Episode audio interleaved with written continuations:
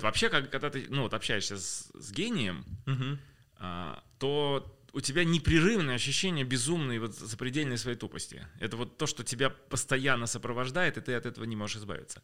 Но с другой стороны, там э, человек тупой совсем, вот, да, общаясь просто с хорошим профессионалом, ощущает то же самое. Ну да, да, да. И если ему подсунуть вместо профессионала Перельмана, у него не возникнет никакой разницы.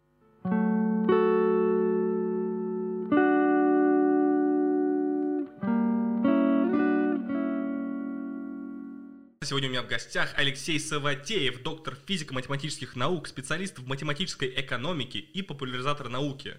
На самом деле, здесь такая какое количество Простыня, да? простыня текста, но я думаю, я все не буду перечитывать. Да-да-да. Вы очень известный человек в математических кругах и не только. Да, и совершенно неинтересно, что я там на 11 работах работаю. Иногда говорят на 10 работах, да? Э, Это всегда имеется в виду какое-то преувеличение, но в моем случае это будет преуменьшением, потому что у меня их 11. Я даже просто представить не могу. И сегодня мы говорим про математику, я на это надеюсь. Маткульт, привет всем. Да. Да, и все подкасты начинают одинаково. Я прошу эксперта задать мне какой-то вопрос, односложный, миф или правда, или там на подумать, чтобы понять, ну, типа, насколько я в теме. И сразу предупреждаю. Даже вопрос четвероклассника меня убьет просто. Хорошо, вот у тебя здесь отличная формула. Мы с этого начали. Это И- Фибоначчи. Да, ты, да, признался, что узнал от меня, что это n число Фибоначчи, если нумеровать с нуля. А, вот, да, 0, 1, 1, 2, 3 и так далее. Тогда это n число Фибоначчи будет. Ну, я могу чуть-чуть ошибиться со сдвигом, но ве- верно, что эта формула действительно при любом n дает те самые числа Фибоначчи, там n или n плюс первое, или n минус первое, но прям вот, вот так, как есть. То есть меня поразило то, что у вас на стене верная формула, не, обре- не какая-то белиберда, которую где-то там скачали, не понимая ничего, а вот прямо вот такая, как есть. Ну хорошо, а х- хотя бы что такое корень из пяти, ты знаешь, да? Вот это тебе вопрос, собственно. Потому что там участвует корень из пяти, сверху идет золотое сечение и обратная к нему величина, как дальше, кстати, разъяснено. Вот. И, соответственно, основное, так сказать, э, ну вот, ос- основная иррациональность, которая заключена в золотом сечении, это корень квадратный из пяти. Знаешь ли ты, что это такое? Нет. Ну, это пиздец. Просто. Ну, ты понимаешь, да? Я Мы говорю- собираемся говорить про математику. Но я надеялся, с точки зрения философии поговорим про нее, но не так же прям, прям с цифры. Не, ну, смотри, математика — это наука, которую надо понимать. Про нее не надо беседовать или Вот философствовать. поэтому я и позвал, чтобы хоть чуть-чуть понять, что тут происходит. Ну, ты прости, что я тебя опустил. Нет, я, так я, просто пригласил для этого, чтобы вот я не знаю Потому математику. что ты сам первый мне сказал, что я задам вопрос. Да, все вопросы будешь задавать ты. А раз я задаю, я, естественно, задаю первый, который приходит в голову. Типа Корень квадратный из пяти — это число, которое при умножении на себя дает 5. Просто чтобы ты знал. Ну да, но... Решение уравнения x квадрат равно 5. Естественно, оно не целое, потому что Вот, да, дво- я- двойка в квадрате дает 4, а тройка в квадрате уже 9. Да, Поэтому я- она явно чуть больше двух, Ну да. ну, как бы сильно меньше трех. Ну, если там аккуратно ее вычислить, это в районе 2,25 или что-то такое. Мгм. Первый вопрос был, как Да. можно придумать формулы, которые сами математики не могут решить? Вот есть же вот э, неразрешаемые уравнения, Не, неразрешаемые... не, подожди, подожди, значит, это какая-то полная путаница. Значит, э, давай, э, есть загадки для А. ума, которые просто есть. Ага. Если ты там, например, вспомнишь определение простого числа, если ты его вспомнишь, а помнишь ли ты его? Ну, оно такое нормальное. Ну, ты не, не помнишь, да, его? Ну ладно, значит, я не, я не знаю, с чего тогда начинать. Ну смотри, значит, э, ну э, хорошо. Э, я думаю, что половина слушателей все-таки знают, что простое число это то, которое делится на себя и на единицу, и Да, больше ни на всё, что не вот это я делится. вспомнил, да. Прекрасно. Тогда про каждое, ну, среди положительных чисел, да, делится только на себя и на единицу. Ну, давай посмотрим, какие числа простые. Ну, скажем, двойка — это простое число. Ему просто больше не на что делиться. Тройка тоже простое, потому что у нас три варианта. Оно могло бы делиться на один, на два и на три. Ну, ясно, что большее нет смысла. Ну, меньшее на большее не делится. Это Мгм. всем очевидно. Вот. А, соответственно, как бы проверяем, тройка на два нацело не делится. Значит, соответственно, делится на себя и на единицу. То есть Мгм. оно простое. Четверка уже непростое, потому что оно делится на 4, на 1 и на 2. Да. Ну и понятно, что дальше шестерка тоже будет делиться на 2, восьмерка будет делиться на 2. Все четные числа, то есть идущие вот так через 1, да, двойками считающиеся, 2, 4, 6, они все делятся на 2, они все уже непростые. Среди четных простая только двойка. М. Ну вот, да. а вот нечетные, они время от времени будут появляться простые, скажем, 5 простое, 7, 11, 13, это я подряд некоторые даю. Ну, например, 9 и 15 непростые, они на тройку делятся. оба. Мгм. 17, 19 простые. 23 простое, 29. Ну и дальше как бы они идут. э, некоторые нехитрые рассуждения, которые провел еще Евклид две с половиной тысячи лет назад, показывают, что их бесконечное количество. Ну да, ну логично. Нет, ну оно, нет, оно довольно не такое, логично. оно, оно не то чтобы логично, то есть могло бы А. быть и не так, но в уже две с половиной тысячи лет назад Евклид провел строгое рассуждение, в котором доказано, что их бесконечное количество от логики, следуя логике от противного. В математике это называется доказательством от противного, хотя ничего противного в этом нет. Я, кстати, меня в школе выгоняли с урока часто, когда я а, говорил, мне там, ну, тогда еще была серьезная геометрия, даже в старой, простой школе, обычной, еще чему-то вполне учили. И вот учительница говорит, ну, сейчас будем доказывать от противного, да? Я говорю, а почему не от отвратительного? Так, Алексей, замолчи. Э, э, Потом опять поднимаю руку. Давайте от омерзительного доказывать. Все, уходи отсюда. Вернешься потом. Но, значит, суть в том, что имеется в виду от противоположного. Да, да, это я понимаю. То есть мы делаем э, допущение о том, что простых чисел конечное количество. Делаем такое допущение. Вот. И дальше строится логическое рассуждение из, ну, грубо говоря, двух идей. Оно соткано из двух разных идей. Первая идея состоит в том, что у любого вообще числа есть хотя бы один простой делитель. То есть э, любое число делится хотя бы на одно простое нацело.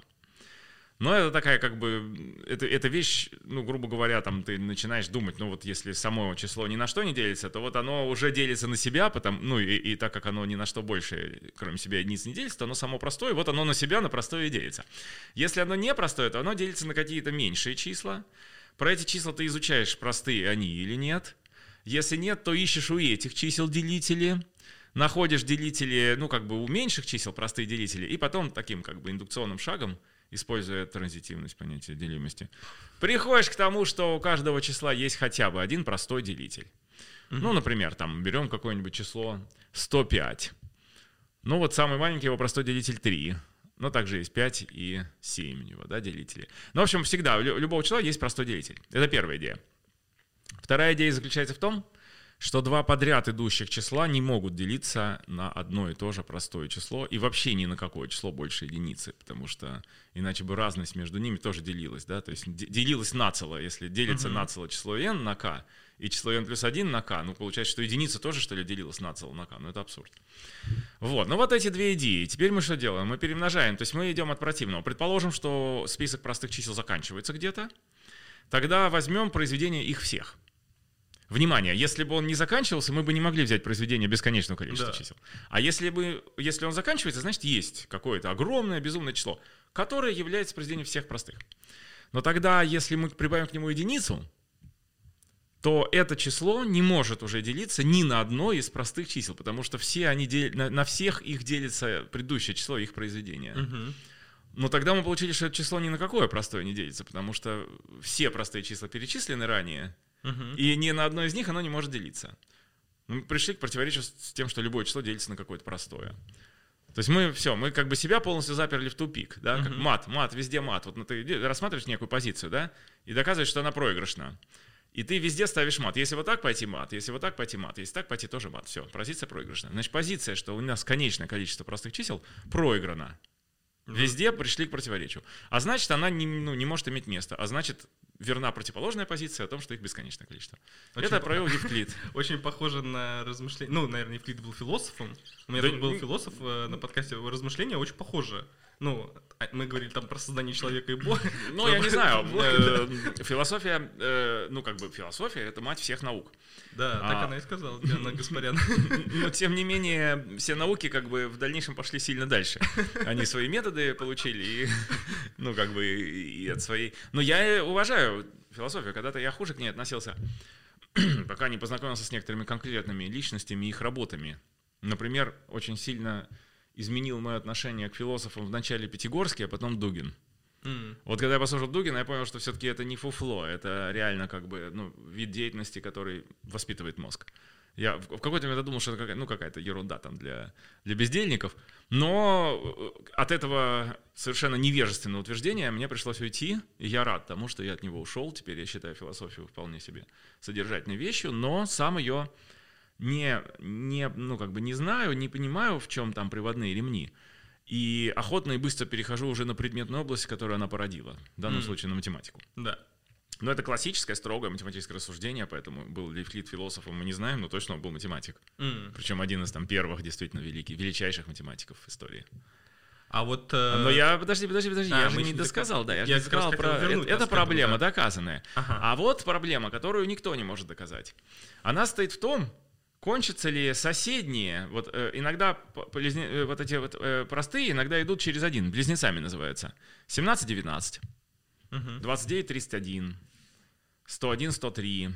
Вот такие вот пары, когда между ними четное, оно, понятно, не может быть простым, но вот э, через это четное получается, что, в принципе, у нас нет препятствия такого, формального препятствия нет. Поэтому мы можем проследить за тем, сколько этих пар простых, между которыми расстояние 2, вот ровно 2, да, то есть разница между ними равна 2. Вот сколько таких пар? Конечное количество во всем ряду чисел или бесконечное? И вот ничего не выходит ни у кого. Две с половиной тысячи лет э, у нас, две с половиной тысячи лет прошло. Задача не решена. Мы не знаем. Либо их конечное количество, либо их бесконечное. Не можем против- при- привести к противоречию, ни то, ни другое. Вот, я Вот, тут, пожалуйста, я тут не ну понимаю, что, а ну почему что нельзя это? все загнать в компьютер и искать конечные их или не конечные? Ну, он будет считать их и выдавать тебе время от времени. Он же не может сказать, он же не может пройти весь натуральный ряд, он же компьютер. У- У него конечный алгоритм. Он за конечное количество действий, даже если он очень быстро считает, он тебе там за первую секунду выдаст проверку триллиона, может быть. Ну, это, это, это уже на самом деле сильное завышение, но тем не менее. Ну, там через еще триллион секунд он выдаст тебе, соответственно, триллион триллионов. Но это все еще только начало ряда натуральных чисел. То есть он никогда тебе не даст ответ, потому что он не может пройти бесконечное количество операций. Ни А. один компьютер не может пройти бесконечное количество операций. Ну да. бесконечное количество операций может пройти только мозг человека. Это, это опять мы возвращаемся к философии, да? Нет, просто к э, ну, сути математических доказательств. То есть мы можем установить какой-то факт про все числа, про все, да? И этот факт компьютеру недоступен, он не может перечислить все числа. А мы можем доказать, что что-то верно для всех чисел. А закономерность найти компьютер не может? Закономерность на здоровье, это же не доказательство. Как все. Не, математики ищут доказательства, строгие. Вот, и этим, а, собственно, математика занимается. На самом деле слово математика, как в одном из, как я понимаю, в одном из переводов это просто значит доказательство, доказательное рассуждение. Прикольно. Теперь буду использовать чаще этот термин. Вот, и, соответственно, ну, проблему никто не выдумывал, она есть. Вот ты замечаешь эти простые числа, ты видишь, что они идут парами. Ну, значит, соответственно, у тебя естественный вопрос, их бесконечное количество этих пар или нет, да? Ну, ну, он же естественный. Каждый раз Ну, задаю. все. Не, а я вот тогда, тогда, может быть, э, не, не в теме, а вот что тогда вот за штука, которую доказал наш математик Перельман Да. про Пуанкаре? Ну, это тоже гипотеза совершенно естественно возникающая из развития топологии. То есть топология там началась как наука в конце, ну, не считая некого казусного явления, о котором я сейчас скажу, топология началась с Леонарда Эйлера. Леонард Эйлер, наш великий русский математик, ну, ты должен спросить, почему человек с фамилией Леонард Э, Я уже, да, Русский предвкушаю. математик, да? Да, я предвкушаю А, ответ. Значит, он родился в Швейцарии, работал в Швейцарии и Германии. И в этот момент как раз э, Елизавета, по-моему, была, она начала задачиваться вопросом Академии наук. М. А ученых не было от слова совсем. То есть вообще. Просто не было. Отечественных. И она стала звать иностранцев, позвала братьев Бернули, они притащили Эйлера, ну и появился первый ученик Иван Ададуров, э, наш первый русский ученый вообще, М. который был учеником у кучи, значит, иностранных ученых, которые приехали сюда все поднимать. И, значит, соответственно, Эйлер здесь обосновался, он за полгода выучил русский язык, Ничего себе. больше половины, по-моему, работ он так и опубликовал в успехах мат-наук у нас. Ну, там какой-то сбор. Я не помню, как он назывался, этот вестник, но, в общем, он э, издавался здесь. И даже, даже когда Эйлер уехал на некий очень длинный период в Германию, там было так, что здесь был какой-то... Ну, в общем, я, я, я, честно сказать, я не помню точно историю, но там были какие-то вот этот через полосиц цариц. Э, Тут начался какой-то бардак. В общем, он поехал в Германию. И э, там 25 лет работал, но не, не, не прекращал связь с Россией, у него не, не обрывалась. Он многие работы продолжал публиковать в нашем вестнике. Вот первый, который значит, Прикольно. буквально при нем же появился. И потом, наконец, Екатерина уже написала ему письмо, в котором сказала, что я вам вот любые условия, которые вы мне поставите, я вам исполню. Только возвращайтесь. Блин. кайф. Сделайте все, что нужно. И он написал там, написал, что моя семья за это время выросла до 18 человек, с учетом детей, э, прислуги, там, ну, домохозяек, экономок и прочих, да? Соответственно, мне нужен дом, и мне нужен огромный оклад. Ну, просто, ну, просто реально нужен, ничего не поделаешь, да? Вот, и, значит, она, да, и какая-то должность, говорит, хочу быть сразу в статусе в России, должность какого-то там тоже, то ли советника коллежского, я не помню точно название должности, но она написала, дорогой Леонард, э, удовлетворяю все ваши просьбы, кроме последней, потому что, будучи этим советником, вы измораете себя тем качеством людей, которым на самом деле эти советники у нас в России обладают. То есть это, это совершенно как бы дно. Вы хотите, чтобы вас, великого ученого, этим званием этого дна вообще называли. Поэтому вам все, вам дом подарок, вам как бы ваша зарплата запрошенная без вопросов. Прямо сейчас приезжайте. Ну и он приехал. Значит, жил еще очень долго в России, э, ослеп здесь, сказал, что только к лучшему это, потому что теперь ничего не отвлекает от работы. Ну и похоронен на Александро-Невском кладбище в Петербурге. Великий русский ученый Леонард Эйлер.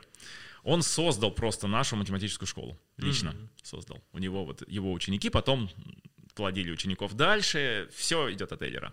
Прикольно. Я бы посмотрел на Netflix Да. документалку Ну про да, это. да, да. Ну, Это, это фантастический человек. Это, ну, там, в общем-то, лучший ученый 18 века. Лучший математик 18 века. Я думаю, что просто без вопросов. Мгм.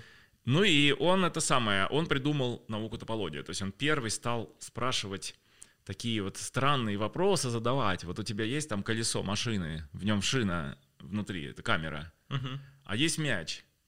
Ну, казалось бы, они, очевидно, разные по своей сути, но, может быть, можно как-то там порастягивать мячик, сделать из него камеру, да, не разрывая, не разрезая, не, не склеивая. Вроде очевидно, что нет. Но, понимаешь, эти мячи а, и камеры, мы их видим всю жизнь, и мы привыкли к интуиции их восприятия, и для нас очевидно, что сделать это нельзя. Но в математике очевидность, когда ты хочешь особенно распространить ее на ну, какие-то объекты уже невидимые, например, на четырехмерные камеры или пятимерные мечи, да. Мы опять А. пришли к пятимерности. Да, и это не выдумка, потому Я- что я если знаю. ты пишешь... э, Тут В математике нет вообще никаких выдумок, пойми. А, Если ты пишешь систему уравнений положений твердого тела, то там 6 параметров. Ты находишься уже в шестимерном пространстве. И все, это, ну, это не выдумка, это просто так есть. И в них возникают такие же фигуры, которые надо изучать. Вот это похоже на ту или не похоже? И Леонард Эйлер правильно говорит, что нам нужен общий метод. Мы не можем сказать, мы видим, что мяч не похож на камеру. Мы должны сказать, чем именно он отличается. Так вот, он выдумал чем. Он говорит, нарисуйте на мяче любую картинку. Любую картинку из точек, соединенных отрезочками.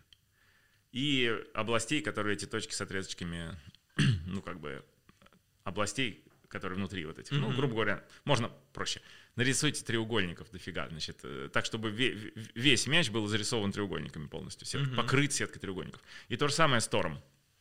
Тор? Ну, извини, к- камера. А, У нас просто мяч называется сфера, а камера называется Тор. а, Ну так математики устроено. Но в принципе, да, на, на- на мяче и на камере Ага. машины. И посчитай количество вершин, отрезочков и областей. Запиши эти величины и Мгм. посчитай количество вершин минус количество отрезочков плюс количество областей. Тогда на мяче эта величина будет всегда равна двум, независимо от картинки.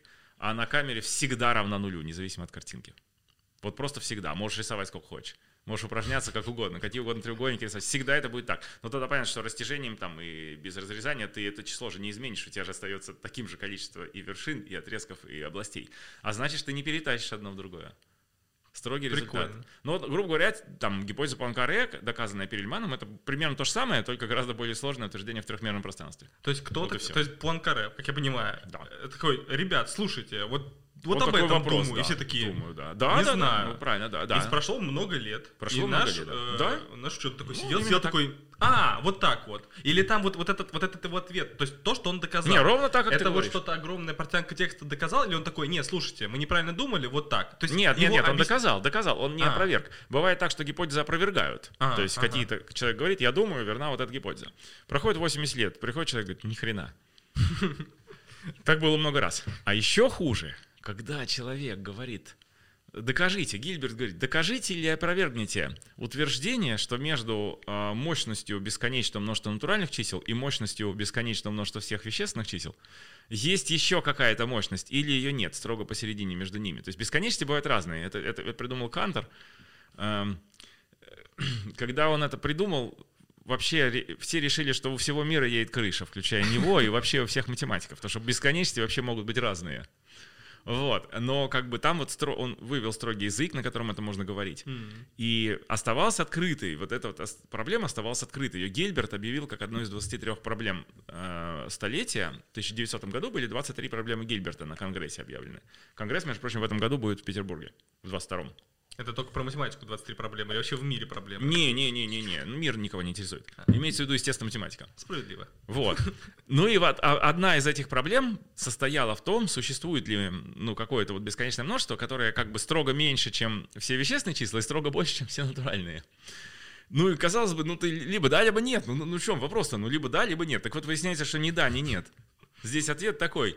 Это нельзя ни доказать, ни опровергнуть на языке теории множеств, которая до этого была развита. То есть, пользуясь тем математическим аппаратом, который, ну, как бы описывал теорию множеств и описывает, в общем, до сих пор.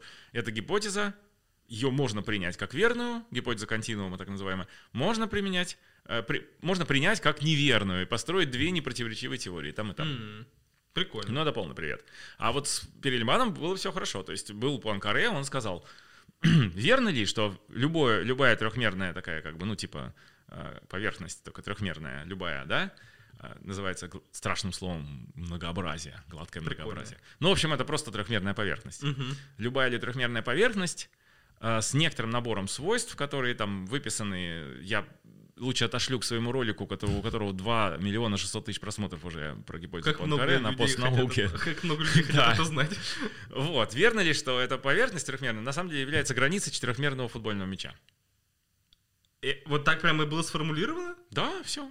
Про футбольный Да, мяч? ну, просто это сфера, ну, А, все, нет, я трехмерная сфера — это граница футбольного мяча, четырехмерная, Ага. в которой играют четырехмерные. И нужно было ответить да или нет. Да, и он ответил «да». И как ты это вот так написал? 200 страниц такого текста, которым я не понимаю ни строчки, да. Ну, Да? Ну, ну, его так? разобрали, он доказал все верно, да. А кто решает, что да, это логично? Ну, берут там тех математиков, которые занимаются Так этой же они, областью. но если они сами не дошли до ответа, как они могут Не, ну, например, там вот я ви- видел этого самого там чувака, который всю жизнь этой гипотезой занимался. А, А, Он ехал на велосипеде мимо меня в Бостоне. И мне показал мой друг, который меня в Бостоне приютил там на эти несколько дней или на пару дней, там, когда я там был, был в, этом, в Нью-Йорке был две недели на там неких, короче, курсах, лекций. Вот. И после этого мне нужно было улетать, но я заехал к своему другу, бывшему ученику, математику, работающему в Бостон. И он показал, говорит, вон он. Ой, я перепутал, не в Бостоне, это все было, а в Принстоне. В Принстоне, конечно, в Бостоне нет его. Так вот, э, и там вдали ехал человек на велосипеде. Говорит, он всю жизнь потратил на гипотезу Пуанкаре. А И не Пере- а Пере- смог Перельман доказал. Ну, понятно, что этот человек немедленно сказал, что да, все верно, блин. ну, вот я, Ага. я- ну, потому что он в теме был, ну, мгм. он был в теме. Ну и потом, как бы, эта область, она одна из центральных для математики. В теме сотни людей. Мгм. Я просто популяризатор. Ну, как бы, нормальный математик, это, ну, нормальный математик в этой области, конечно, понимает и доказательства этого самого Перельмана. Ага. Ну и дальше там 100 математиков говорят, все понятно, все верно. Мне очень интересно. М, Вот есть математики, возьмем там, не знаю, 10 математиков, да? А, Я не в теме. И как может так оказаться, что один на голову выше других, если он изучает по тем же наукам, ну, Перельман, он же изучает матема- изучал математику Ну да. по тем же школам, что там, ну, не знаю, все остальные математики. Ну да. Как может случиться так, что он прям, ну, получается, на голову выше да. других, если это, ну, как для меня это все формулы и эти методики. Ну а в спорте, вот спорт, например, ты, Да. ты- ты за сколько бегаешь 100 метровку? Ну, предположим, за час. Не-не-не, ну ладно, ладно. Не, я шучу, серьезно, я- не, замерял никогда. Не Ну, замерял, да? Ну, предположим, среднестатистически у меня там пробегу. Не знаю, сколько там среднестатистические люди бегают. Да, но кто-то бежит на секунду быстрее, говорю такой, это понятно. Ну, он типа больше тренировался. А Усейн Болт? Он чуть быстрее еще одного, он еще больше тренировался. Да, там Ну, он- пропасть, да. извини. Нет, я, не, у нас был спор, кстати, у нас был спор по поводу Сейна Болта и другого бегуна. На самом деле, типа, считается, что это рекорд, но у них вообще градация там в десятые. Да, ну, это правда. В десятые, но, это правда, что в спорте, где все замеряется показателями, Мгм, там э, обычно очень много народу подходит к этим показателям близко. да. Вот, но, во-первых, все-таки даже в спорте были какие-то сверхгении. Когда-то там какой-нибудь теннисист, который деревянной ра- ракеткой, помнишь, всех обыгрывал из Швейцарии или Швеции, я не помню. Я не путаю Швецию и Швейцарию, но в данном случае я просто не помню, кто это был. Но он фигачил деревянной ракеткой, у всех уже были пластиковые, он все равно был чемпионом мира с деревянной ракеткой в руках. Ну, были, было много примеров. Потом, значит, в этом мультиспорте постоянно возникают какие-то, э, в этих мультигонках, пос- постоянно возникают какие-то супер крутые, просто так бегают, что, ну, там, ну, не знаю, вот я там э, участвую в каких-то соревнованиях по рогейну, да, ну, вместе со мной участвует... Рогейн — это сорев- соревнования по ориентированию, в которых нужно брать э, контрольные пункты в любом порядке. А, спортивное ориентирование Да. с правилами какими-то. А, С ну, некими такими. дополнительными, Ага. очень свободными правилами, что ты сам себе рисуешь маршрут. Ага. И чем больше пунктов возьмешь, тем лучше. Ну и вот есть чувак, он там бегает, ну я там не буду, наверное, скромный называть его фамилию, но, блин, он бегает там на голову просто выше всех. Он взял, э, просто, он взял, пришел на соревнования в костюме с бабочкой. Переплывал в нем озера в октябре холодном, да, победил с огромным отрывом. То есть просто, ну, как бы понятно, да, чувак просто круче всех, но таким родился. Это не тренировки. Ну, просто он таким родился. Или у нас там сотню, э, 100 километров на лыжах, да, побеждает тоже один и тот же человек из года в год. Ну, просто он родился крутым. Ну, а Перельман родился гением. Мгм. То есть, как бы суть в, там, в вопиющей несправедливости изначальных распределений талантов. То есть нет, все-таки можно родиться гением? Я просто думал, что Да. все это усердный труд. Нет, конечно. Прикольно. Ну, как ты, Пушкин, ну, как, что вот какой-нибудь там придурок, графоман будет всю жизнь писать и станет Пушкиным? Ну, ты же сам понимаешь, что нет. Ну, просто вот, когда мы говорим про, например, спорт, я верю, что может родиться человек, у которого там э, сухожилие, размер всего, ну, то есть так совпало, что он родился идеально для бега. То есть, типа, Да. вот, например, Усейн Болт, да? Но родиться с математикой... Как гораздо больше. Это, это гораздо более частое явление. Да? То есть, да, для бега как раз ты прав, что многие там толпятся около этого рекорда. В математике это не происходит. В математике там вот, ну, грубо говоря, Эйлер звездный, ну, там Мгм. рядом с ним никого не стояло, да, просто. Ну, там, может быть, стояло еще 10 человек, где-то недалеко. Потом там где-нибудь, ну, проходит время, появляется Гаусс, да, проходит время, в наш век там появляется Колмогоров, допустим. А, ну, понимаешь, то есть люди звездные, но их уже не сравнить, они немножко в, разных, ну, в разных областях, да, то есть там в Колмогоров это отец, прародитель всей теории вероятности, там, половина функан, функана, функционального анализа. И ну, все знают, что он самый крутой, и все. В этой области он просто абсолютно самый крутой. И здесь нет никакой конкуренции, здесь ее не может быть просто. И э, то же самое там в другой области, Перельман, там, конечно, самый крутой вот в, этом, в этих делах, да, в топологии. Ну, э, просто в математике есть много областей, там, которыми можно заниматься, и может быть, что в каждой области какой-то свой самый крутой. Но я думаю, что сегодня сложно м, спорить с тем, что там, ну, с Перельманом и Эндрю Уайлзом, наверное, рядом мало кто стоит. А вот... Э, Эндрю Уайлз — это великая теорема Ферма. О, это я тоже слышал, но не знаю, что это такое. А вот если немного по аналогии, может быть, э, так можно провести. Вот возьмем Перельмана и очень крутого математика. Ну, просто крутого математика. Вот между ними, если на спортивных терминологиях, вот какой разрыв получается? Это как мастер спорта и начинающий, или это как КМС? То есть, типа, вот где вот этот, ну, можно Нет, я думаю, что КМС и, И мастер спорта, и чемпион типа. мира. А, и чемпион мира. Ну, там, да, может быть, между мастером и чемпионом мира. Мгм, Про что Примерно понимаете, про так, сколько да, это? да. То есть, типа, может ли быть такое, что, общаясь с Перельманом, ну, хороший математик чувствует себя просто тупым? Типа, Да, там, так это так и происходит каждую секунду. а, а, Просто каждую секунду. Нет, вообще, когда ты ну, вот общаешься с, с гением, Мгм. а, то у тебя непрерывное ощущение безумной вот запредельной своей тупости. Это вот то, что тебя постоянно сопровождает, и ты от этого не можешь избавиться.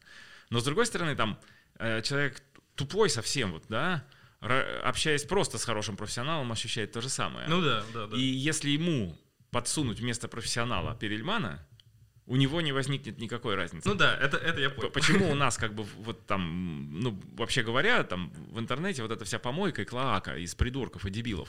Потому что они не могут уже отличить даже, ну, грубо говоря, они даже, ну, для них даже я и Перельман одно и то же. Понятно, да? Ну, я с Перельманом не общался, но... Не, ну это просто там мы на много разных этажах. Мгм. Вот. Но, но человек, чувствуя, что я там сильно выше в интеллектуальном плане, начинает поливать меня говном. М. Ну, потому что он так устроен, ему обидно, он обезьяна. да, он ну, это- тупее, он обезьяна, он поливает говном. ну, типичное Ну, быдло, вот поэтому, типичное, да, быдло. вот. Но просто для них уже не важно, кто конкретно, там, насколько высоко э, человек находится в математике, над ними, да, для них это не важно. Просто сам факт, что человек лучше понимает, вызывает обиду и боль. Ну, все люди так устроены, мол, не можешь победить, ударь. Ну да, да, да, нет, не, мо- не можешь это самое обоссы, да, не можешь съесть. и, э. Да, если, если не победим на поле, выиграем в раздевалке, поэтому... Так, э, математика. То есть получается, я изначально вообще, вот мой тейк в самом начале звучал так, что, Что твой звучал? тейк. Ну, не типа, надо, не надо этого. Не надо этого. Ладно, не буду больше. И так слишком много англицизмов. Мы как бы это самое, нужно, нужно стараться их уменьшать. Я понимаю, что полностью их уже не уменьшить, но, но слишком много стало. Я тут говорил с лингвистом, он говорил, что все нормально. Нет, ничего, ничего хорошего, ничего хорошего. Мы свой язык там за- затираем куда-то в унитаз. Хорошо, мо- мой, моя гипотеза... Да, вот это другое дело. Это тоже иностранное слово, Да, но кстати, мы к нему привыкли. Мы к нему привыкли. Одно иностранное на другое. Оно уже наше, оно уже наше. Типа, если люди какой, то есть нельзя приду, Бог не может придумать камень, который не может сам поднять. И как типа я вот Ну, да, эта философия совершенно такая, как бы э, низкоуровневая. То есть Да? она не относится к, вообще ни к одной, как бы это сказать, ну, ни, ни к одной э, высокоуровневой дискуссии о Боге. А, Не-не-не. Ровно это Дугин рассказывал. Вот, Я просто ровно это. Вот это по- по- вот, на самом деле, да, мне кажется, э, что именно это я у него и видел. Он очень хорошо протоптался на этом. То есть на, на вот этой вот, э, вот этом бессмысленном предъяве, что может ли Бог создать камень, который сам не может поднять. У нас в математике таких противоречий вообще как бы их валом, да? Вот смотри. Так не, нет, я сейчас хочу сказать, что имел в виду, я привел пример, это как, э, как Ну да. математика может создавать себе проблемы, которые сама не да, может решить. да, я это не, правда. Я не это про правда. Бога, Вот да. Ну, смотри сюда. Я э, пишу здесь, беру фломастер и пишу. На этой стене ничего не написано. Так. На этой стене ничего не написано. Э, на- Но на ней написано. Ну, то есть, типа, это... Уже, да, уже написано. Другой пример. Ты открываешь рот и говоришь, я сейчас сплю. А, Я сейчас сплю. То есть, я- это же не противоречит. Я могу такое произнести, но... Можешь, но оно уже неверно сразу, как ну да, произнес. да, да, да. Вот, ну вообще как бы у нас очень много потрясающих парадоксов вокруг нас, фантастических, красивых парадоксов. И как бы то, что в математике рождаются сами мы придумываем проблемы, которые сами не можем решить, и это на самом деле даже не парадокс, это просто, это, это просто красиво, это просто так мир устроен. Но парадоксов много, да? Я пишу, однажды я взял э, маленькую, маленький, я взял фломастер, написал примерно 85 раз, или мой друг это сделал, в общем, по, по пьяни это было, а 85 раз на стене одно неприличное слово, Так. коротенькое. И я, значит, посмотрел на стену и говорю, ты знаешь, сколько раз ты написал здесь это слово? 85. Он говорит, 85 или 86, не знаю. Я говорю, считать, что ли, не умеешь, да? Ну так, и подмигнул ему. Он говорит, да, не умею, и тоже мне подмигнул. А знаешь, в чем была суть? Так. 85 слов из трех букв складывались в одно огромное слово из трех букв. Прикольно. Понятно, да? Да. Это совершенно гениальный лингвистический парадокс, согласись. Ну да, прикольно. Вот, у нас все, вот все, наша жизнь, я думаю, что так Бог забавляется, если честно. Вот, ну так, Парадоксами? немножко, да, немножко так, это немножко богохульное заявление, но все-таки мне кажется, что вот ему забавно их наблюдать всюду. У нас все пронизано парадоксами, вот просто мы так устроены. И наш мозг, и то, что мы выдумываем проблемы, которые сами не можем решить, это еще, там, это еще цветочки. Есть гораздо более страшные вещи. В математике они чувствуются. То есть, когда язык, который ты сочиняешь, ну, вот те- теорема Гёделя о неполноте, это просто вот, ну, ну это полный привет. Но я, я сейчас не могу никому объяснить, как она устроена. У меня на канале это объясняет Шень очень хорошо. Вот. То есть я понимаю, но объяснить, чтобы это поняли те, кто никогда не видел до этого, нельзя. Но, грубо говоря, есть утверждения, которые верные, но доказать их нельзя. О, я только... Вот это сразу ответ на мой вопрос. Я хотел сказать, типа, как далеко мы не продвинемся, все равно будут вещи, которые мы не сможем Да, доказать. всегда, в получается. любой теории будет утверждение верное, но недоказуемое. И, и это доказано. Отлично, отличный подход просто. А, Это не подход. Не, я имею в виду у всех математиков в мире такой, типа... Нет, просто это, ну так оно устроено, это не подход. Математики не выбирают какой-то подход, они просто считывают, что есть на свете. Все. Подход выбирают там, может быть, представители гуманитарных наук. Ну вот, смотри, подход я могу выбрать к социально-экономическим процессам. Я могу написать уравнение, посчитать и сказать, что будет, и это будет, скорее всего, ерундой. Я могу сказать, что люди устроены вот так-то с точки зрения социологии, поэтому эта группа будет реагировать так, эта группа будет реагировать так, этой группы 5%, этой 17% значит, населения, еще там очень многие реагируют вот так. В целом я предполагаю вот такой сценарий развития событий. Завтра будет такой митинг, завтра, послезавтра их его там замочат, послезавтра еще что-то будет. Это социолог тоже может, может угадать, может не угадать. Социологический подход, да? Угу. Математический, социологический, психологический подход там. Эм, какой-то момент там население должно почувствовать, что ему впадло, там, что суверенитет утерян, да, значит, оно возьмет дубины и начнет крушить все, да. Это социологический подход, да. Там есть какие-то военные подходы, оружие должно быть испытано, значит, наверное, начнется война.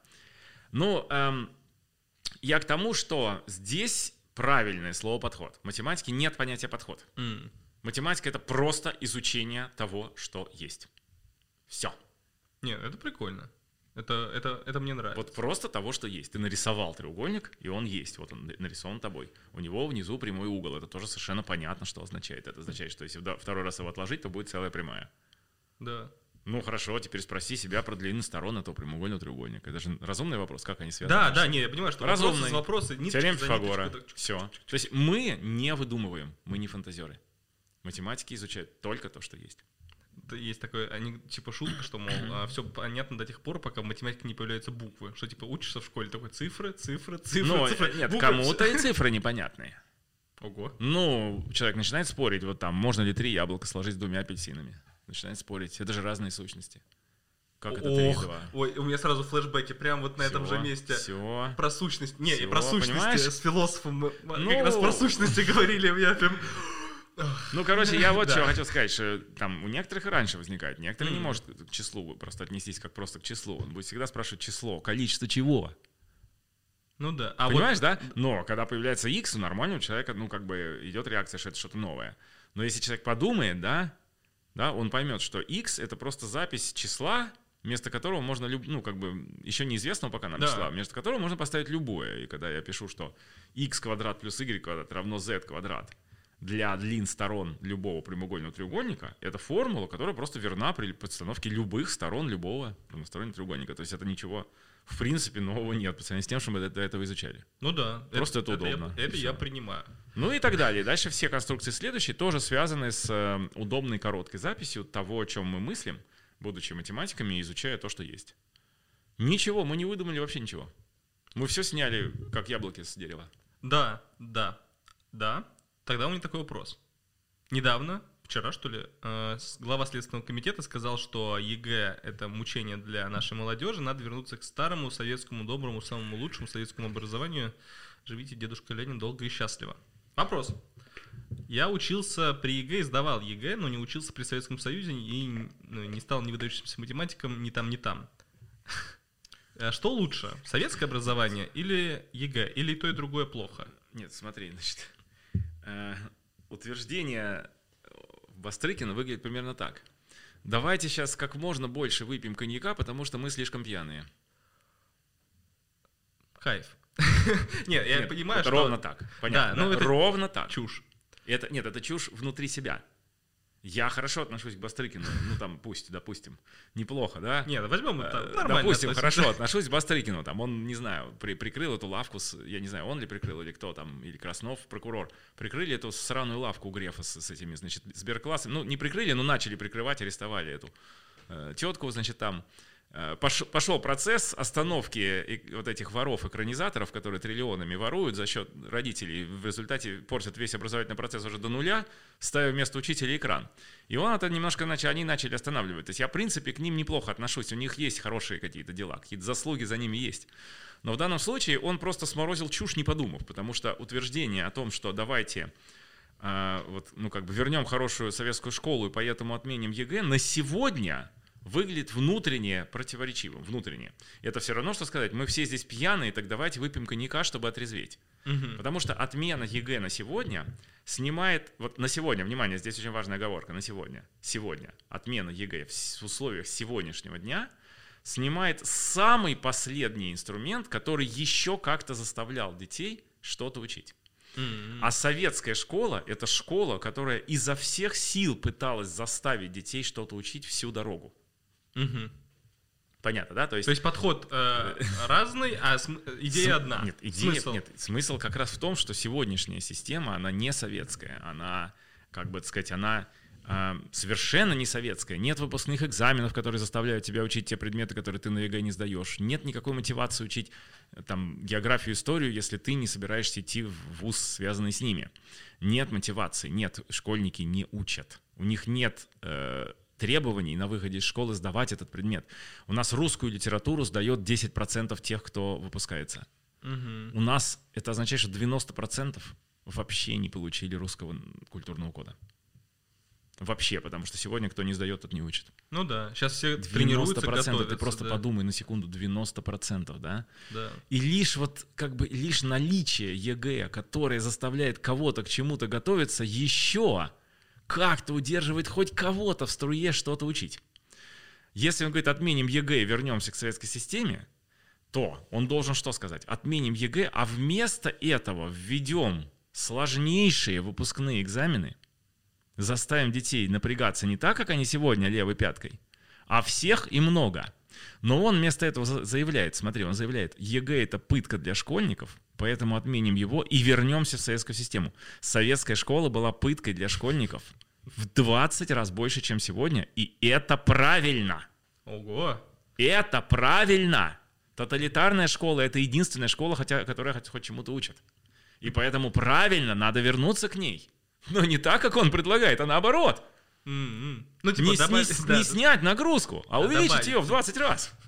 Ну, вот. Вот что надо делать. Причем нагрузку надо увеличивать с умом. Не, не просто набросать там еще 8 предметов до 12 ночи, которые потом не надо будет сдавать, потому что ты выбрал другую профессию. У тебя э, там расписание с 8 утра до 12 ночи. Ну, ничего не надо сдавать, да? Ну, просто взяли и формально ввели. А, возможно, даже сократить список уроков до какого-то там меньшего количества, но по всем ним требовать дофигища, давать домашние задания, сделать выпускные экзамены такие, что хрен их сдашь, если не учил, да? А оставлять на второй год, если плохо себя ведет, выгонять, причем за шиворот, давать за трещины, если хамит, или буллинг происходит, да? То есть вернуть учителю нормальную власть, советскую, советскую власть над учениками. Вот что надо сделать. И в этом, если он имел в виду это, то пусть оговорится, что про вот это вот э, пытка для школьников, это он сказал для красного словца. Потому что иначе его утверждение, оно внутренне противоречиво и ни о чем. Становится ни о чем. Но я с ним совершенно согласен, что для того, чтобы нам вернуть страну, надо вернуть нормальную тоталитарную школу. Жесткую и с пытками для всех школьников. А как же скандинавский подход? Ну, вот, Когда- вот он и привел к полной деградации этих наций. Не, ну, Наркомания, там, повальное самоубийство и бог знает что. Самоубийство, к сожалению, у нас тоже высокий уровень. Но, э, как бы это сказать, деградация там, шведского образования за 20 лет, ну, только, только ленивый не, не показывает, до чего она довела. То есть была нормальная школа, была, да? Потом начали вариативность, свободу выбора. Все, все, ничего нет, никто ничего не знает.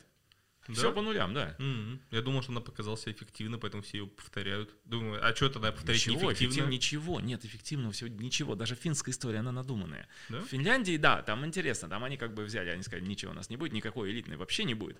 Все гении, идите вообще нахрен из страны, вы нам не нужны. Хм. Бегите в либо в Швецию, либо в Петербург, куда хотите учитесь, но не у нас. Но вот, но вот все-таки дробям, дробям мы выучим всех, да?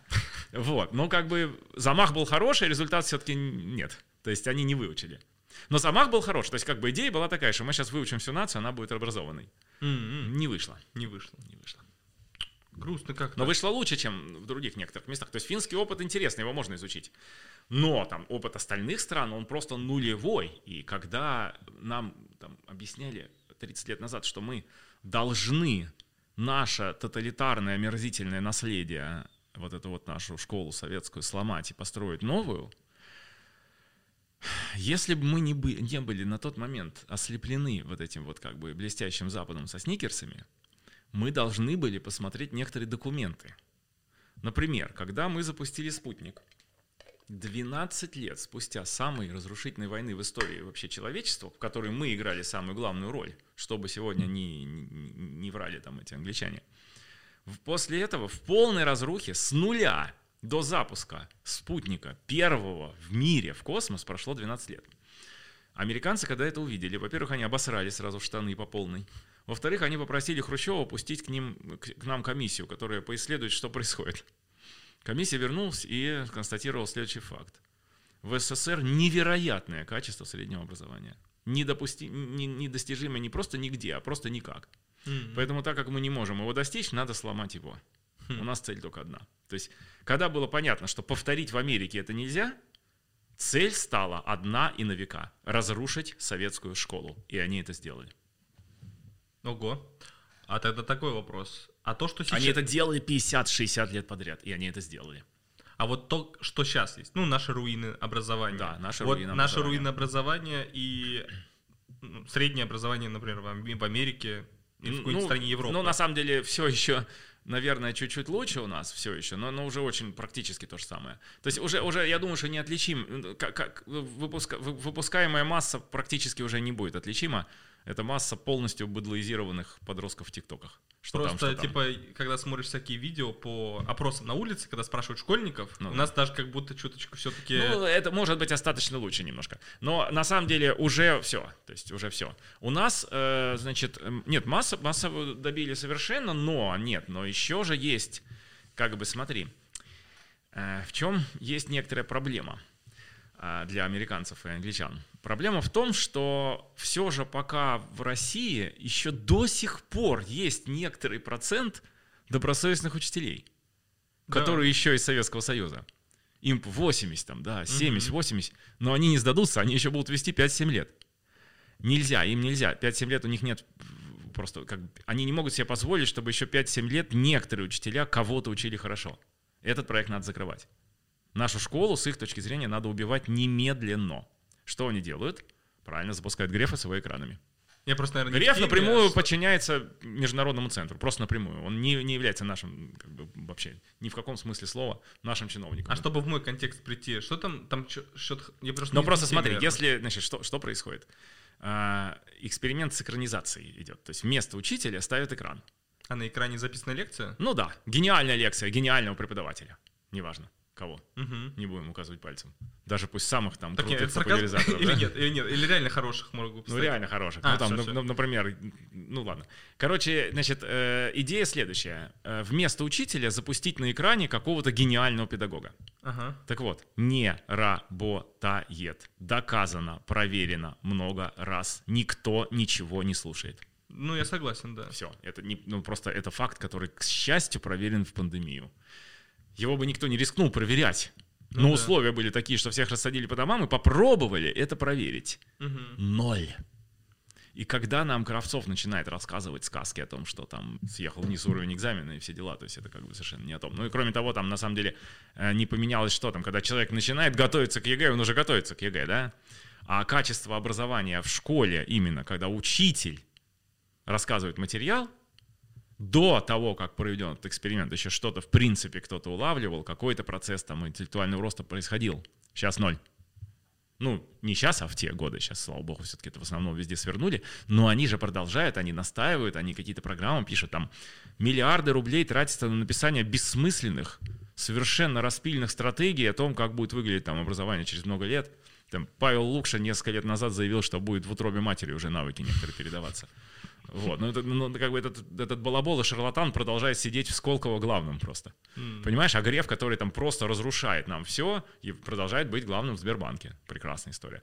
Не, ну если, он, если бы он занимался только Сбербанком, мы могли рассмотреть этот вопрос, да. Единственная претензия была бы, почему его нет в Крыму. Но если он лезет в образование, то, ну, как бы нормальная страна даст ему по рукам. Но у нас не нормальная страна. У нас все чиновники образования, все поголовно являются здесь гауляйтерами. Кем? Гауляйтеры, но они не местные, они как бы, А. ну это, Это на не- немецкая власть, неме- немецкая, А, это, немецкое да, слово, не- не- ну, немецкие эти, по-моему, кстати, это э, из практики Литвы, но это местные немецкие чиновники, которых посадил Гитлер. Просто звучит как... Но литовском, я да. не буду никого оскорблять, я хочу сказать только одно. Эти люди, они не ставят целью, наши чиновники образования не ставят целью, чтобы образование было хорошим, они ставят цели, ну, которые им продиктовали.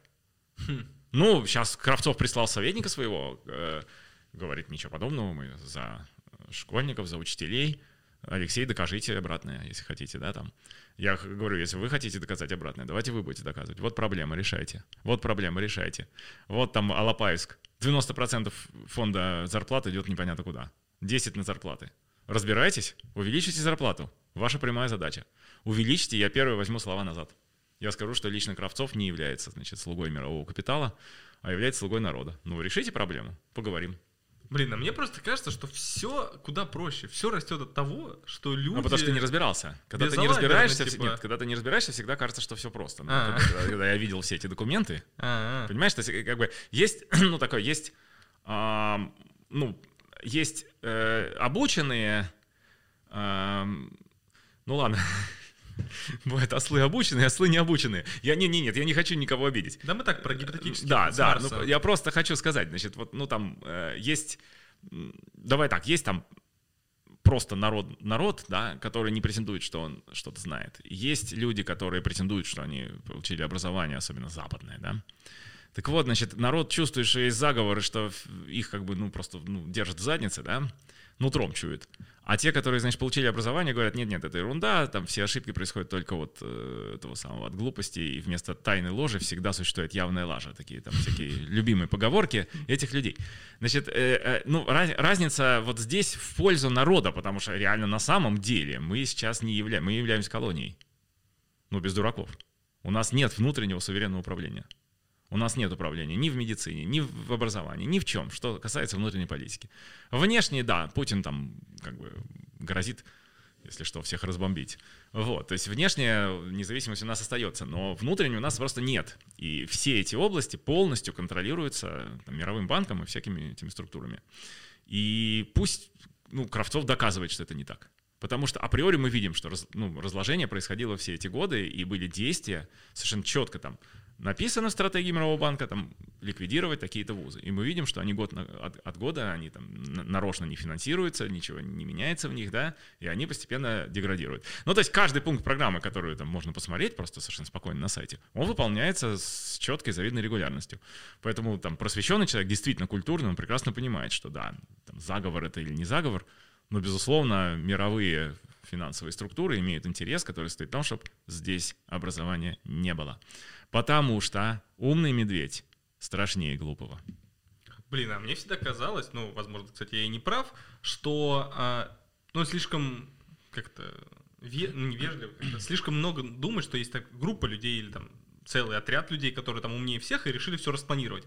Тут нет такого, есть такой, был такой фильм с Расселом Кроу, где он начал видеть эти цифры и начал думать, что разгадал какой-то шифр, и вот тут нет такого, что Ну, это следствие- знаменитый фильм да-да-да, я «Игры забыл. разума». Игры конечно, разума, да. про. Нэша. Вот, что э, происходят какие-то события, и мы задним числом такие, а, все, то, ну, находим закономерности там, где нет. То есть случайности привели. Но есть, документы есть или нет? Если, если документы есть, они есть. Вот они в интернете все висят. Там написано, вам нужно сделать то-то, то-то, то-то. Дальше любой профессионал в области образования знает, что каждый пункт того, что нам нужно сделать, по их мнению, является пунктом к разрушению. Все. Закончили разговор. Я просто не знаю. Ну, ну, откуда не- эти документы взялись? Да я просто не знаю, Почему? документы. Хорошо, допустим, они упали на нас с неба, нет никакого заговора. Зачем тогда мы им подчиняемся? Почему каждый министр следующий выполняет этот документ? Ну, отвечай. Не знаю, ну что? Ну, нет заговора, отвечай, почему Нет, тогда типа происходит. все безалаберны, и все так Да делают. прям все безалаберные абсолютно четко выполняют инструкцию написанную. Да не, я Офигеть. просто не знаю, не понимаю, какой инструкции речь, поэтому не могу Ну, вот о том и речь, надо разобраться в этом. Просто дело в том, что пока ты в этом не разберешься, тебе хочется думать, что ты такой вот, такой вот, ну, как бы современный, прогрессивный, и быстро схватываешь суть. А потом ты, значит, разбираешься, блин, да, что же я опять, да, зачем я все это писал? Я же не разобрался, надо было разобраться вначале, да? Я тоже, конечно, был маленький и считал, что я такой самый умный. Вот эти старички тут какую-то глупость говорят про какие-то структуры, да, наднациональные. А я тут сижу и как бы такой вот с высоты такой, нет, этого всего нет. У нас в обществе так не принято считать. Ну да. Но эти люди тоже их, как бы, понятно, их там взращивали, там в Англии получают образование какое-то совершенно никакое, мягкие навыки, да? Мягкие навыки — это навыки воровать у народа. Все. Ну, хорошо Точка. трещать языком. Да, и воровать у народа. Ну, это прилагается. Все, да, это прилагается. Вот и все. Все, все, кто учили за рубежом, получили эти мягкие навыки. Они приехали и воруют у народа. Давайте просто начать ве- вещи надо называть своими именами. Нет, тут вообще без, Все. бесспорно. Все, со- все, кто у нас работают, они все получили там образование. Практически все, кто в области образования действует. Все получали образование за рубежом. Там их научили мягким навыкам. Они ничего не знают, никакой культуры. Даже той зарубежной не знают. За два года они бы ее не успели узнать. Ну а да. уж русского они просто не просто не знают, они ее ненавидят. Хм. Они пришли ее разрушать. Ну, просто это надо понимать. А что по высшему? То есть мы поговорили про школу, понятно. Да. Ну, и про среднее образование. А высшее? Почему все хотят в Гарвард, в MIT и так далее, а мы в сотом списке? Значит, ну, во-первых, все-таки физтех, конечно, не, хуже никакого Гарварда и МНТ. э, это совершенно точно. А списки можно, можно вытереть жопу ими и выкинуть Мгм. унитаз и смыть. Потому что если в списке написано, что среди качеств там, среди показателей университета есть 100 бессмысленных строчек и только одна, которая означает там ре- реальное образование студентов, их покинувших, да, то ну за- зачем такой список нужен? Не, я, я не Но, я тем не менее, списки, да. конечно же, Гарвард там и так далее, а также физтех и, и московская, там, московские эти, не знаю, вышка это, ну, прекрасные вузы. Мгм. Ну, и те, и эти. Ну, просто их вот столько. Ну, то есть наш, вот наш Вот столько. вуз э, физмат, типа, гуд прям. Великолепный. Только поступить туда невозможно. Нужно выиграть Олимпиаду обязательно для этого. М-м. Или стать призером. А на платку? Не, ну, платка. Ну, платку. Платка Ну, не- короче, не, там- коррелировано со способностью. Тогда почему это не разрушают? Если вот, почему А, э, школу... Потому что они, э, ну как, это для, ну, дойную корову ты же не убиваешь. Ну, смотри, в Америке нет образования вообще. Ни элитного, ни базового. Отдельные частные школы учат вот этим вот мягким наукам, присылают в другие страны разрушать все. То есть вот так вот, чтобы получить в Америке образование, такого не бывает. Ну, там же есть средняя школа, ну, бесплатная, вообще государственная. ничего. Просто ничего. Ноль. Ну, Вот типа, до по знаниям этого мы что, еще не докатились. Да, А, да всё, просто ноль. Но дальше начинается. Уже в студенты лучше, потому что студенты в Америку приезжают со всего мира. Аспирантура топ просто, да, там тысяча, десять тысяч, наверное, аспирантов в Америке в год со всего мира съезжается, на высочайшем уровне там ведут наши профессора китайские. То есть Америка — это площадка, это как это, экосистема, как они Мгм. любят выражаться, да. Это платформа, это ничто, там нет никакого собственного, там на собственное население давно положили болт. Давно. Ну, да. Они просто существуют, некая система там управления кадрами, и все. Америка — это система управления кадрами. Вот. И в этом плане, ну, понятно, значит, что эм, если в этом случае од- одна из главных кузнец кадров, а это наша страна, да, вдруг уничтожает и элитный сегмент, ну тогда откуда они кадры-то возьмут? Так, Ну, а- то есть, а понимаешь, нет смотри, противоречия, что, типа, если бы не разрушали среднее образование, больше бы людей становилось элитными кадрами, и больше бы в экосистему вливалось Дело в бы. том, что, значит, смотри, когда у нас вся страна образована, ее не наебешь. Понимаешь, уже не будешь тут одной рукой заявлять, что у нас заболеваемость падает, а другой рукой заявлять, что без QR-кодов никуда не пустим. Не обманешь уже. Понимаешь, это сегодняшнему населению можно впарить уже полностью безграмотно вот эту ерунду, особенно молодежи, которая просто ничего, 2 плюс 2 не складывает. Понимаешь, да? Нельзя впарить вот этих вещей. Тебе там нужно, там за шиворот сейчас все население нужно утащить в концлагерь. Полностью. Цифровой концлагерь. Вот, вот это добрые, а это злые. Значит, злых надо чморить и уничтожить, а добрых можно пускать в автобусы. Но добрые — это послушные овцы с этим QR-кодом, значит, печатью зверя на, на челе. Все. Теперь, если у тебя страна умная, она туда не пойдет. Так, а в чем проблема QR-кодов, я не могу понять. Возвращайся в школу. Типа, я устал сидеть дома, я привился, я хочу гулять по улице. Даже понятно, ты просто не понимаешь, что дальше с тобой будут делать. Шаг за шагом. Ну, давай поговорим через пять лет. Не, ну все же может измениться, а сейчас хочется гулять и выезжать за страну, типа, я не против. Ну, понятно, нет, ну просто, ну, как бы, ты же должен понимать процессы, которые происходят. Нет, затягивание гаек идет уже давным-давно. Ну, отлично, но оно проще или сложнее с QR-кодами, как ты думаешь? Так само собой, Ну да. всё. Но тут ну все, вот ты дал себе ответ. Зачем? Да. Почему? Чем плохи QR-коды? Тем, Да, что так гораздо я- проще затягивать гайки. Само собой, нет, но... А что делать-то, если будут каждый раз локдаунить? Нет, ну смотри, не что делать на сегодня? Ответ очень интересный. Ничего. Сегодня мы все проиграли. Но если бы у нас была умная сторона, с нами бы этого не сделали. Более того, до сих пор с нами тяжелее идет. Посмотри, я вот там наблюдаю какую-нибудь Западную Европу. Сказано, все туда прут. Сказано QR-код, все. А те, кто не QR-код, это вот бесы, мракобесы, да, там вот они к Путину вообще, они пусть у Путина, да. А у нас этого нету. У нас как бы по-прежнему в обществе драка. По-прежнему даже как бы, ну вот, даже какие-то очень высокопоставленные лица говорят, высокопоставленные, да, лица, они говорят, «Ну, знаете, ну так нельзя. Давайте людям какую-то свободу оставим. То есть даже того остаточного образования, которое у нас есть, оно есть еще, остается там, особенно среди старшего поколения, которое еще там училось у нас, в нашей советской школе, хватает, чтобы пока препятствовать вот этому полному обыдлению. Хм. Пока хватает. А Китай по-другому поступил. Он сказал, «Не, вход всем закрыт, мы свои, со, со своими сами разберемся.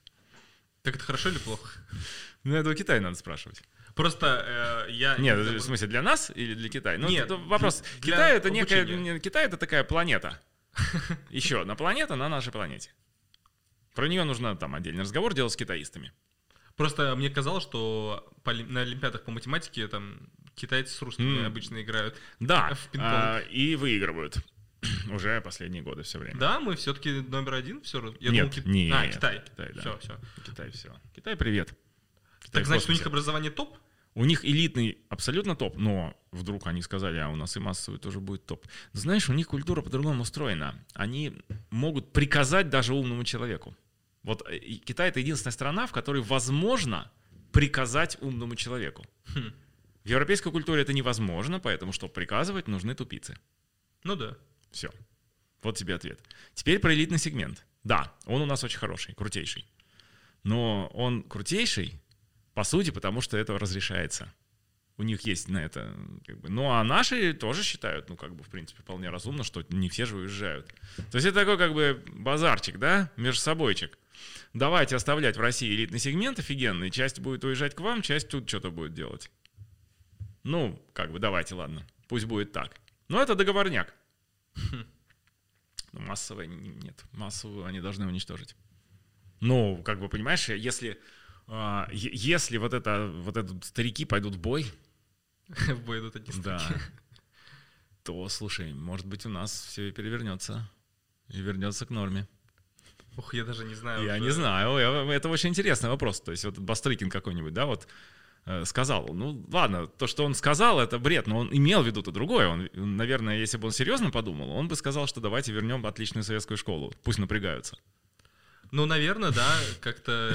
Ну, сейчас замечательно... Вообще, как сейчас, мы в очень удивительное время, сказал, живем. Мы- Я думаю, мы в скором времени, ну, в течение 10 лет, ну, во всем мире у нас какие-то изменения произойдут, потому что как-то все в сюр превращается. Да, правда.